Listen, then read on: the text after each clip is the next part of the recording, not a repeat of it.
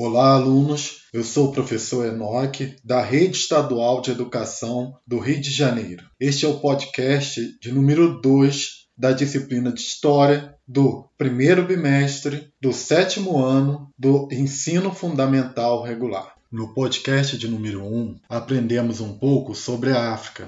Falamos da diferença que existe entre os modelos de escravidão que existia na África e o modelo de escravidão que foi implantado pelos europeus aqui no Brasil. Assim como na África, o continente americano, a América pré-colombiana, quer dizer, a América de antes de Colombo chegar, era um ambiente de grande diversidade cultural. Existiam povos nômades e existiam povos que foram capazes de formar grandes impérios, com cidades grandes, cidades até mesmo maiores que a maioria das cidades da Europa. Os incas, astecas e maias são exemplos de povos que formaram grandes impérios pré-colombianos. Nestes impérios funcionava um sistema de servidão, onde camponeses pagavam tributos principalmente em gêneros alimentícios plantados por eles e em trabalho. Eles exerciam trabalhos como a construção de estradas, canais, dentre outras formas de tributos. No ano de 1492, Cristóvão Colombo chegou à América. Ele era um navegador que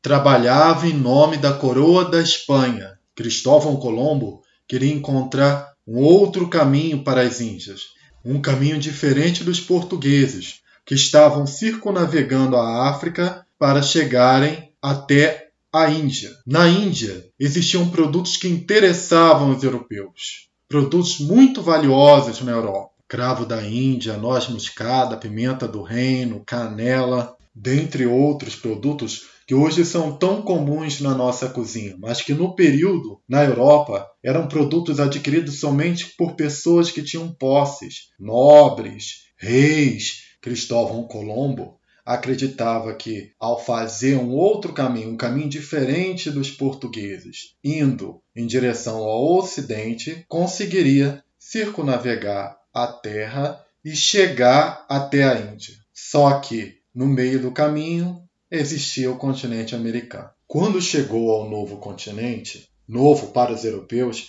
já que aqui viviam diversos povos antes dos europeus chegarem, Cristóvão Colombo acreditou ter chegado na Índia. Ele chegou na região do Caribe e ficou explorando a região, de ilha em ilha, navegando entre essas ilhas. Por causa do engano dos europeus de acreditarem ter chegado à Índia, os nativos do continente americano foram chamados de índios. E, por um bom tempo, em mapas e em documentos oficiais, o continente americano foi chamado de Índias Ocidentais. Quem desfez este engano foi um outro navegador. O nome dele era Américo Vespúcio. Américo Vespúcio foi percorrendo o litoral das novas terras recém-descobertas e constatou que o território não era Índia, era um outro continente.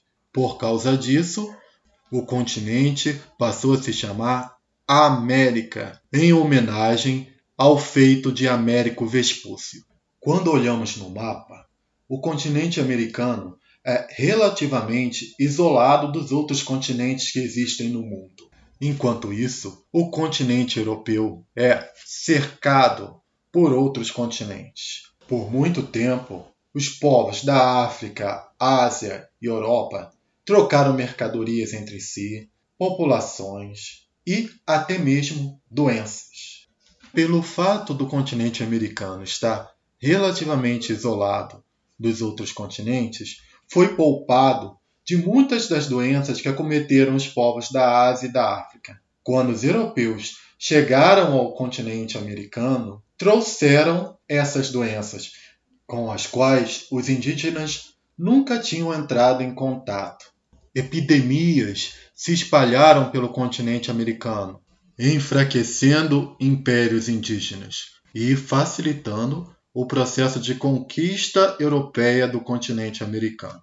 Os europeus notaram que entre os grupos indígenas existiam rivalidades e que estas rivalidades poderiam ser usadas a favor deles. Os europeus passaram a fazer alianças com grupos indígenas rivais entre si, jogando uns contra os outros, dividindo para poderem conquistar o território e impor o seu domínio. Na guerra contra grupos de indígenas que resistiam à conquista europeia, os europeus também usaram a seu favor o cavalo e a arma de fogo, usados como armas de guerra contra os indígenas. Outro fator que facilitou a conquista europeia do território foi o fato de que, inicialmente, parte dos indígenas acreditavam que os europeus fossem deuses e que, portanto, não deveriam ser contrariados. Estes são alguns dos fatores que ajudam a explicar a conquista europeia do território americano. Aqui terminamos esse podcast. Espero que você tenha gostado. E se ficar algumas dúvidas, consulte o material escrito, as videoaulas e procure a ajuda de sua professora ou professor. Grande abraço e até o nosso próximo encontro!